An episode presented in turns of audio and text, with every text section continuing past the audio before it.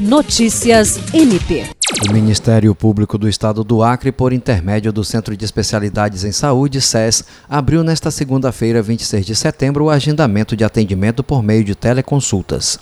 A iniciativa visa atender especialmente os integrantes das unidades administrativas do interior que não usufruíam dos serviços de rotina do SES. Os atendimentos por teleconsulta podem ser realizados com clínico geral somente às terças-feiras, no horário de 8 às 12 horas, e com psicólogo, de segunda a quinta-feira, de 13 às 15. Também foi disponibilizado o atendimento de terapia integrativa com terapeuta, de segunda a quinta-feira, de 8 às 15 horas. A Procuradora-Geral Adjunta para Assuntos Administrativos e Institucionais, Rita de Cássia Nogueira Lima, que coordena o SES, afirmou que a iniciativa é fruto da preocupação do MPAC com o bem-estar e qualidade de vida dos integrantes da instituição e seus dependentes. Jean Oliveira, para a Agência de Notícias do Ministério Público do Estado do Acre.